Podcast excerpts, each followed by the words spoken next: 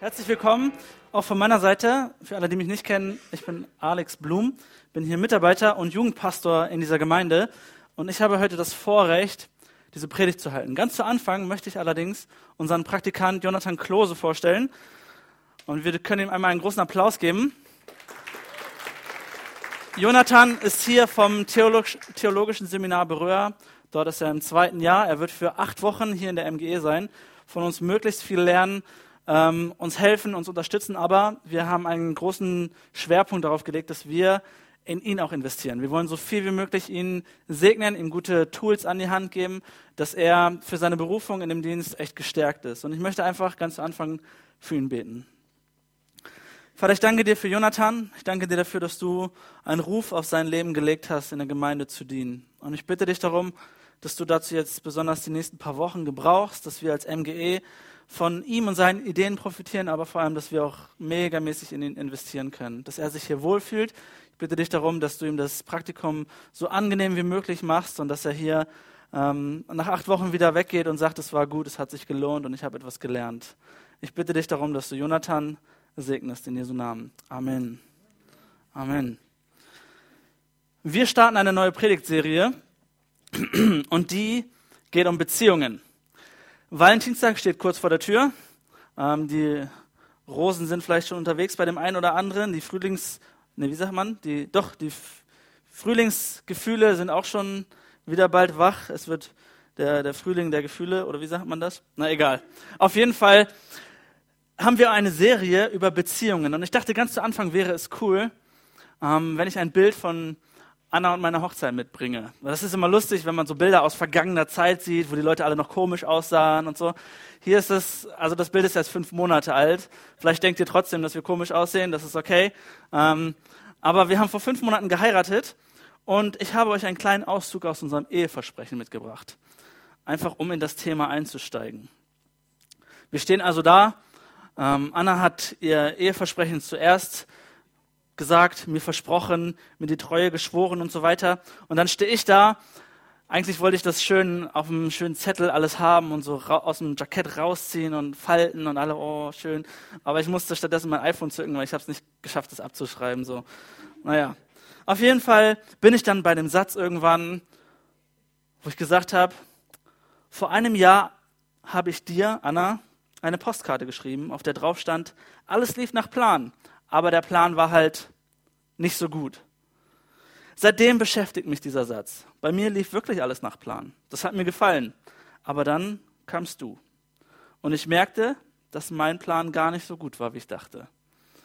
Nun, diesen Satz, diese paar Sätze habe ich Anna gesagt, weil ich gemerkt habe, ich habe in meinem Leben, in meiner Planung auf Beziehungen, auf Partnerschaften hin, hatte ich schon so meine Ideen, meine Vorstellungen und alles lief nach Plan. Aber ich habe gemerkt, der Plan war halt gar nicht so gut. Dann ist Anna nämlich gekommen und hat gesagt, Alex, das geht noch besser. Und ich bin froh, dass sie meinen Plan besser gemacht hat. Denn ich glaube, dass jede Beziehung, jede Freundschaft, jede Partnerschaft auch irgendwo verbesserungswürdig ist oder etwas besser gemacht werden kann.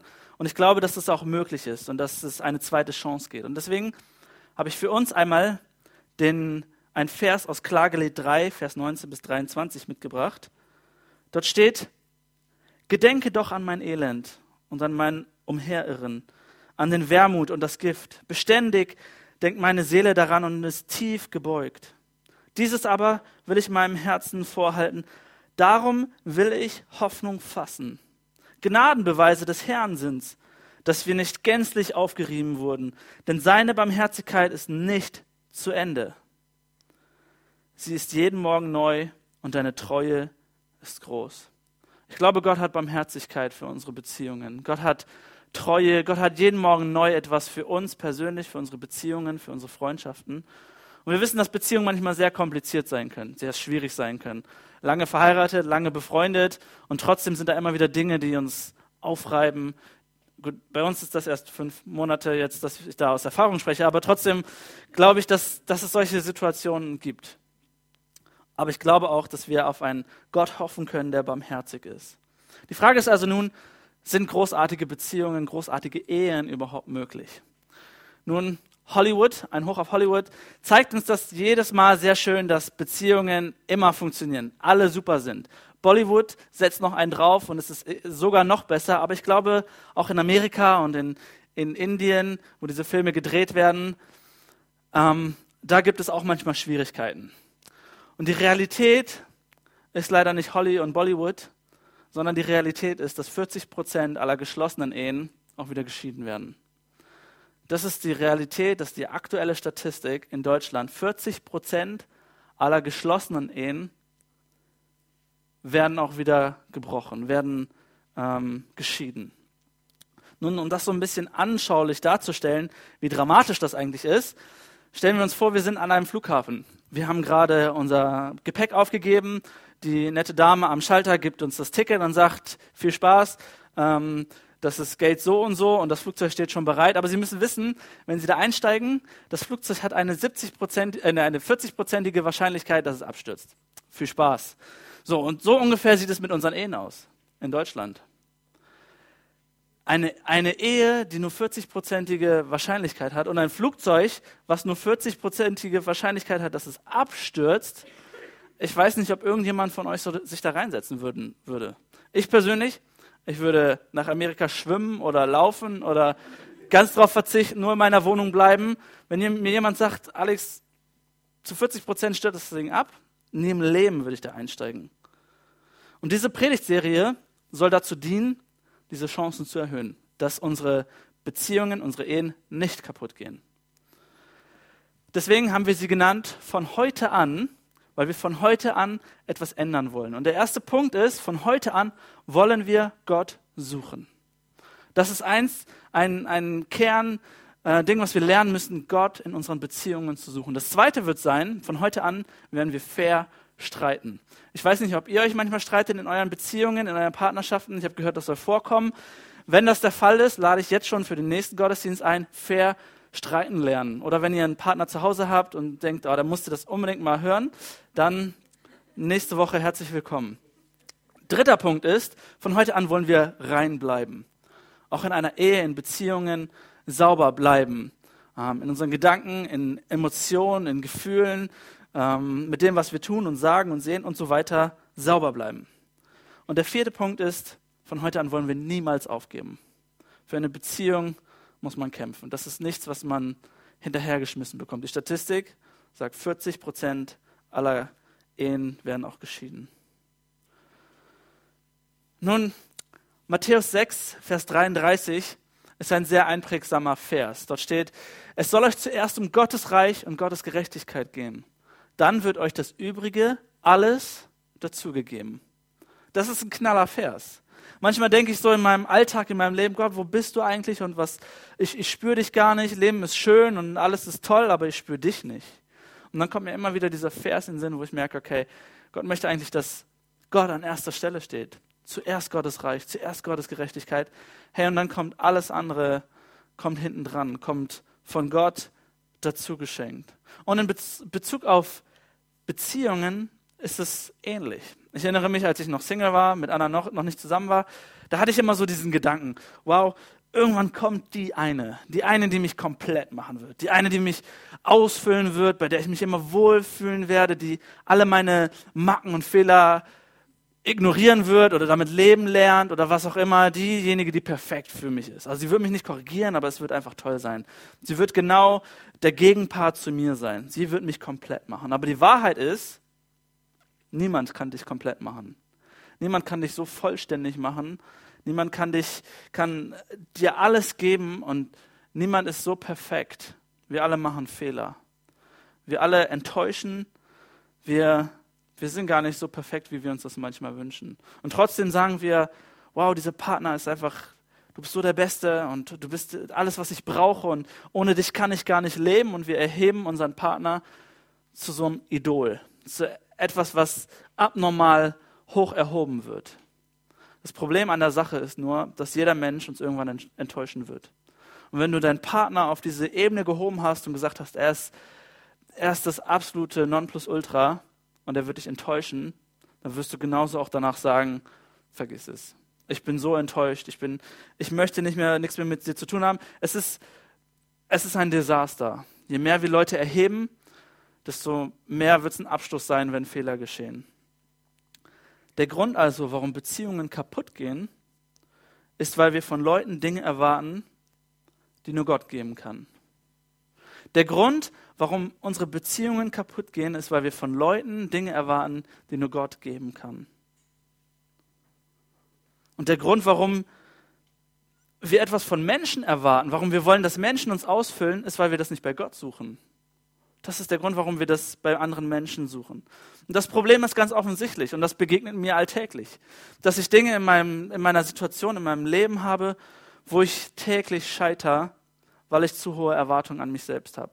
Weil ich denke, ich müsste alles leisten und ich, ich müsste in allem perfekt sein, in allem gut sein und bestimmte Maßstäbe erfüllen, immer ehrlich zu sein, immer zuvorkommen zu sein, andere höher achten als mich selbst, von anderen mehr denken als von mir selbst, mich zurücknehmen das sind gute Dinge und das, so möchte ich leben, aber ich kann das gar nicht erfüllen.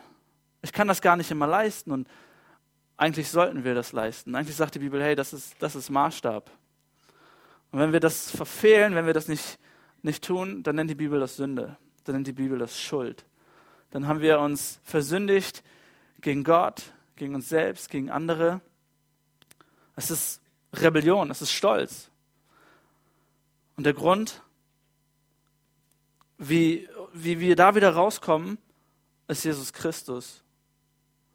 Als Christ weiß ich, okay, diese Sünde, diese Schuld, eigentlich möchte ich das nicht, eigentlich möchte ich als Christ so nicht leben. Und meine erste natürliche Reaktion ist dann meistens, ah, ich muss noch mehr geben. Ich muss mich noch mehr anstrengen. Ich muss noch mehr Gas geben und, und diese Dinge richtig machen, mich mehr anstrengen. Aber dann kommt es. Der Grund, warum meine Beziehung zu Gott dann wieder kaputt geht, ist, weil ich Dinge von mir erwarte, die nur Gott leisten kann.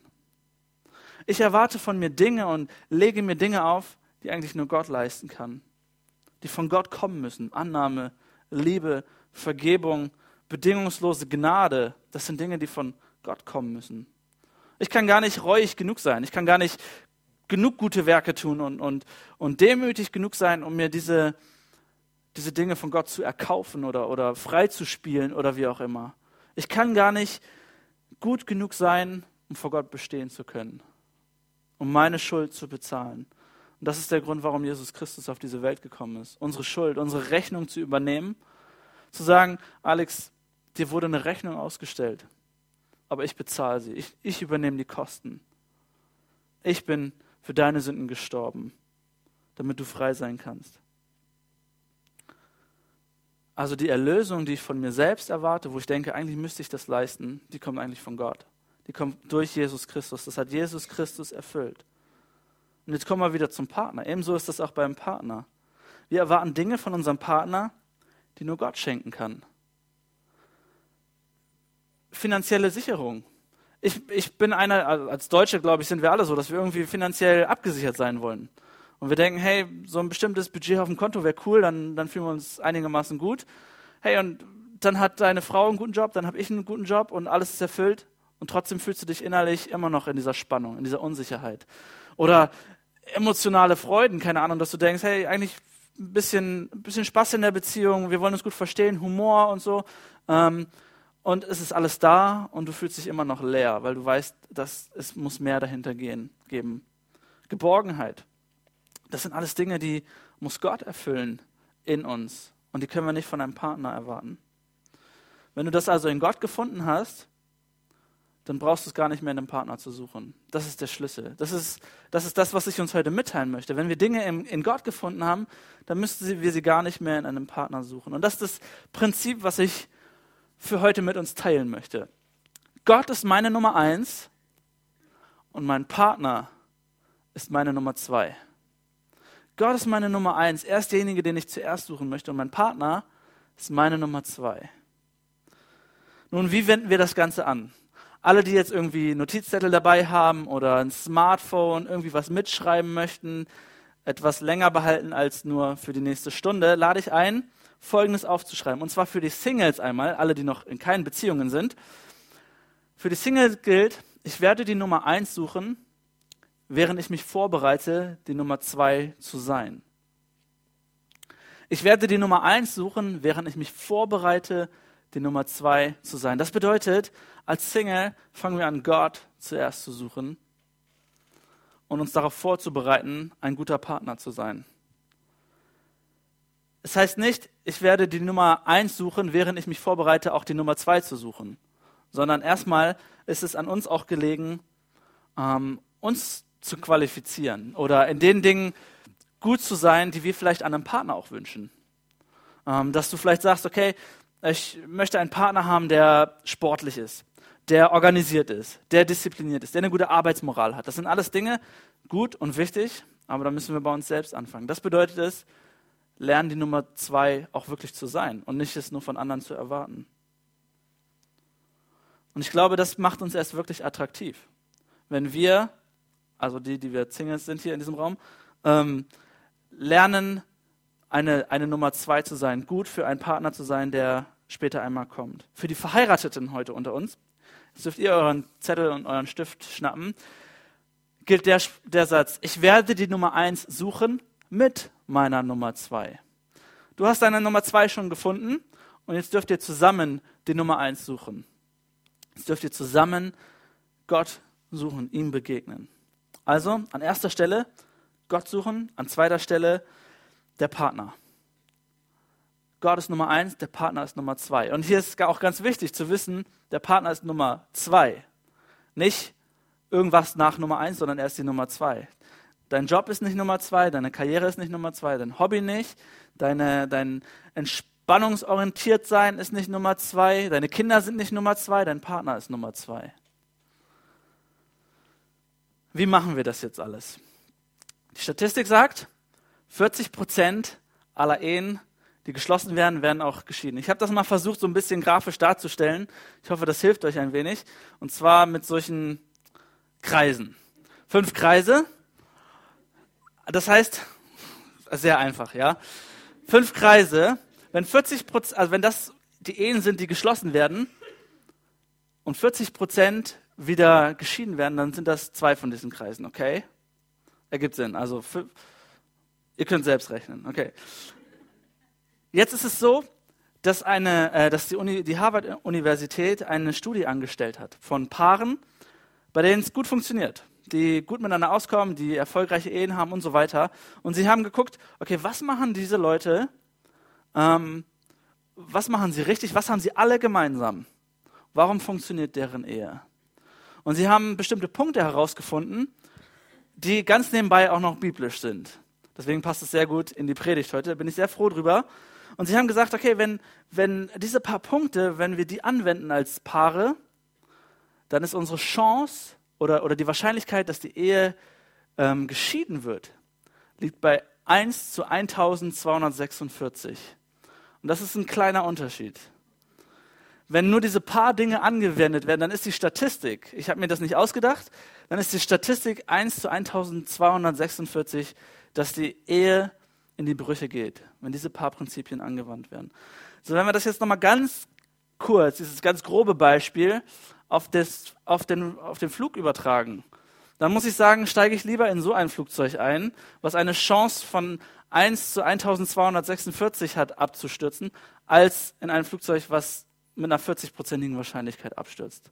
Wir sind in Beziehungen, wo das so schnell gehen kann. Und lieber wende ich doch diese Prinzipien an und, und, und sichere mir diese Chance. Nun, wie machen wir das? Punkt 1, betet zusammen. Ein Paar, das zusammen betet, das bleibt auch zusammen. Viele sagen, ach, weißt du, Alex, Glauben, das ist sowas Privates, sowas Persönliches. Ich, bete doch nicht laut mit meinem Partner. Das ist was zwischen mir und Gott. Ich sag's nur, das ist die Statistik. Ähm, zusammenbeten hält auch zusammen. Jakobus 5, Vers 16, dort steht, darum bekennt einander eure Sünden. Die Dinge, die euch beschäftigen, alle Dinge, und betet füreinander, damit ihr geheilt, geheilt werdet. Das Gebet eines Menschen, der sich nach Gottes Willen richtet, ist wirkungsvoll und bringt viel zustande. Betet füreinander. Füreinander beten, dass du, bedeutet, dass du Anteil nimmst an den Sorgen, an den Ängsten, an den Freunden, an den, an den guten Dingen von deinem Partner. Dass du das vor Gott bringst, dass du mit ihm daran Anteil nimmst. Viele sagen vielleicht, oh, beten ist sowas, sowas komisches. Ich stelle mir das so vor, ich muss morgens mit einem Partner aufstehen, so kurz nach dem Duschen und Essen und wir setzen uns gemütlich hin und falten die Hände, am besten so schummriges Licht und alle ruhig und so und dann müssen wir irgendwie zu Gott reden. Nein, beten kann ganz, ganz natürlich sein, kann ganz normal sein. Wir hatten, Anna und ich hatten vor einigen Wochen ein befreundetes Ehepaar bei uns zu Hause und ich bin mit, ähm, mit dem Kerl von den beiden schon länger befreundet und er hatte seine Freundin mitgebracht. Die kannten wir beide noch nicht so gut. Und ich war mir nicht so ganz sicher, wie sie so zum Glauben steht, ob sie in die Kirche geht und so weiter. Und äh, so sitzen wir dann so am, am Tisch, am Armbrottisch, alles ist schön gedeckt, die Suppe ist aufgefüllt, alle sind schon hungrig und ich sag, weil ich dieser Partnerin das möglichst einfach machen wollte, sich wohlzufühlen in unserer kleinen Runde, ähm, sage ich, hey, guten Appetit, lasst es euch schmecken. Und dieser eine Freund sagt, Alex, warte, warte, warte. Erst beten wir zu Anfang. Das war ein dummer Fehler, nicht zu beten vor dem, vor dem Essen. Er hat mir gezeigt, Alex, es ist wichtig, dass du vor dem Essen betest. Und es stimmt. Vor dem Essen beten muss aber nicht nur sein, oh Gott, danke für das, für das Essen, bitte lass es schmecken, bitte mach, dass meine Frau das nicht verkocht hat oder so, sondern vor dem Essen beten kann auch viel, viel mehr enthalten. Du kannst sagen, hey Gott, danke für das super Essen, danke, dass ich satt sein darf, dass ich ein Einkommen haben darf, danke, dass ich Freunde haben darf, danke, dass ich in einem sicheren Land leben darf. Und ich bitte dich darum, dass du meine Anliegen auch siehst und dann nennst du deine Anliegen. Gebet muss nicht in eine bestimmte Form gepresst sein. Es kann in dem sein, wo du alltäglich bist. Gebet kann ganz natürlich sein. Und ich weiß nicht, ob ihr das vielleicht schon mal festgestellt habt, so als Paare, dass es manchmal so ist, wenn du Streit hast oder Groll oder Bitterkeit in deinem Herzen und du sollst noch mit ihm beten, das fällt extrem schwer. Es ist schwer, mit einem Herzen zu Gott zu kommen, was, was eigentlich bitter ist, wo Ärger, wo Streit noch dazwischen ist. Deswegen, wenn man sich das zur regelmäßigen Angewohnheit macht und sagt, wir beten zusammen, wir beten laut, hey, dann bist du viel schneller dran, auch deine Streitigkeiten beiseite zu legen, abzuarbeiten, wieder klarzukommen, dich zu vergeben. Menschen, also Paare, die zusammen beten, die bleiben auch zusammen. Und ich muss sagen, ich finde es tierisch anziehend, wenn meine Frau für mich betet. Wenn ich merke, das, was mir auf dem Herzen liegt, das ist auch ihr wichtig. Wenn ich merke, es ist, sie, sie nimmt daran Anteil und sie bringt es vor unseren Gott und, und möchte, dass sich da etwas verändert. Das berührt auch mein Herz. Der zweite Punkt ist, redet zusammen über die Bibel. Nochmal zur Erinnerung, das ist aus dieser Studie, okay? Ähm, da sagen die Leute, redet zusammen über die Bibel. Das macht eure Beziehung besser, eure Ehe besser. 5. Mose 6, Vers 6 heißt es, und diese Worte, die ich dir heute gebiete, sollst du auf dem Herzen tragen. Und du sollst sie deinen Kindern einschärfen und davon reden. Wenn du in deinem Haus sitzt oder auf dem Weg gehst, wenn du dich niederlegst und wenn du aufstehst. Schärfe es deinen Kindern ein, was du, in der, was du hörst, was du aus der Bibel liest erzähl darüber, sprech darüber. Nun, bei uns war das früher so, ähm, morgens allermann hektisch, wir waren vier Kids zu Hause. Wenn es um zur Schule ging, dann mussten wir gucken, wer wann nach, nach der Reihenfolge duscht. Ich war meist einer der Frühen, das war gut, da konnte ich auch früh essen und früh los, das mag ich. Und so sitzen wir alle da, ich schnibbel meine Banane und meinen Apfel und Birne und Müsli, alles da. Und Mutter schlägt ein Andachtsbuch auf und liest so ein so eine halbe Seite vor. Und das hat sie gern gemacht, das hat sie mit Liebe gemacht, aber das ist bei mir meist hier rein und da rausgegangen. Das war nicht so günstig, sie hat es garantiert aus Liebe getan, aber das ist bei mir nicht so angekommen. Wenn wir sagen, rede zusammen über die Bibel, dann muss auch das nicht irgendwie so eine starre Form haben. Du musst nicht deine Kinder an den Tisch setzen und drei Verse vorlesen und sagen, was denkst du darüber, was denkst du darüber, was denkst du darüber. Du kannst über über Bibel, über Inhalte ganz normal reden. Bei Anna und mir ist das manchmal so, dass wir eine Predigt zusammen hören und denken, wow, sind das gute Gedanken. Dass wir auf einer Konferenz waren und dann darüber sprechen und denken, wow, das ist, das ist stark. Mir geht es manchmal so, dass ich ein Lied höre und der Inhalt berührt mich so sehr, dass ich dann darüber reden möchte. Oder wir gucken ähm, letztens eine, eine Dokumentation über das Eis oder über irgendwelche Tiere oder sowas haben wir geguckt. Und ich denke, wow, ist das stark. Ein Gott, der sowas geschaffen hat. Und das bedeutet es schon, über die Bibel, über Gott zu reden, sich zu unterhalten. Demnächst starten die Kleingruppen. Vielleicht ist das was für dich, als Ehepaar in die Kleingruppen zu gehen. Dort werden Predigten durchgenommen oder Verse oder Bücher oder was auch immer über, über äh, die Bibel zu sprechen. Punkt 3. Geht zusammen zur Kirche. Nur als Erinnerung, das ist aus der Statistik, ja? Das heißt, zusammen zur Kirche gehen erhöht deine Chance auf eine gute Ehe. Ich habe noch eine andere Statistik gelesen. Da stand, Paare, die regelmäßig zusammen zur Kirche gehen, haben eine höhere Chance auf eine gute Beziehung als Paare, die unregelmäßig zusammen zur Kirche gehen. Das heißt, ob, wenn du jetzt sagst, hey Alex, ich bin gut dabei, wir gehen, wir gehen zur Kirche, so alle zwei Wochen. Ähm, die Statistik sagt, wow, es wird sogar noch besser, wenn du es regelmäßig machst. Jeden Sonntag. Ich möchte uns einladen, als Familien, als Ehepartner ein Motto für uns aufzustellen.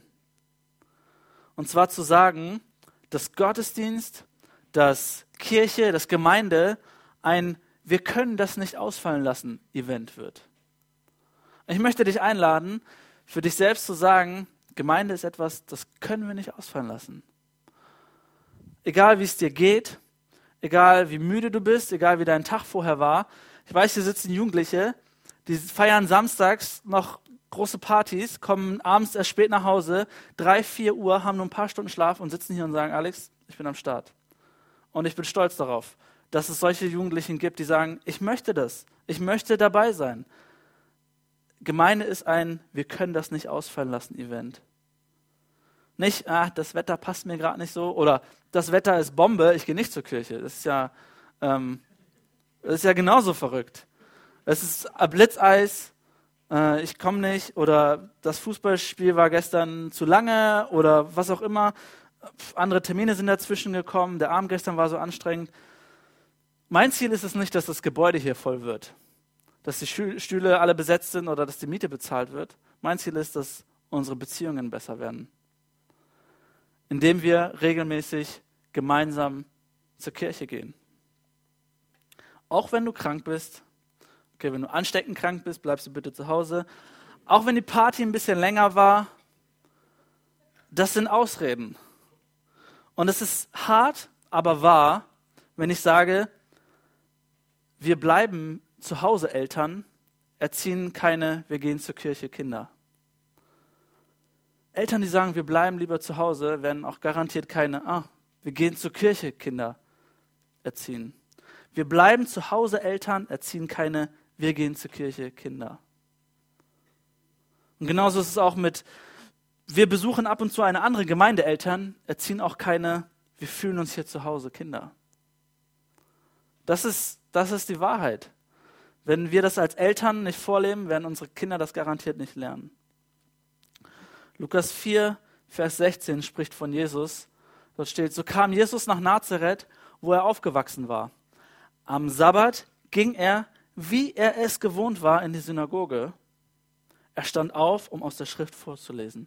Jesus ging, wie er es gewohnt war, in Synagogen. Und auch Anna und ich machen das uns immer wieder zum Ziel, wenn wir irgendwo anders sind, im Urlaub sind oder was auch immer. Sonntags gehen wir in den Gottesdienst. Sonntags gehen wir in die Kirche. Das ist, das ist das Ziel. Nun, das sind alles Dinge, mit denen du deine Chance veränderst. Mit denen du deine Chance auf eine bessere Ehe veränderst. Es geht am Ende um deine Beziehung. Und in Psalm steht dieser Vers, wenn der Herr das Haus nicht baut, dann mühen sich alle, die daran bauen, vergeblich. Und das, das, das gilt auch für unsere Beziehungen.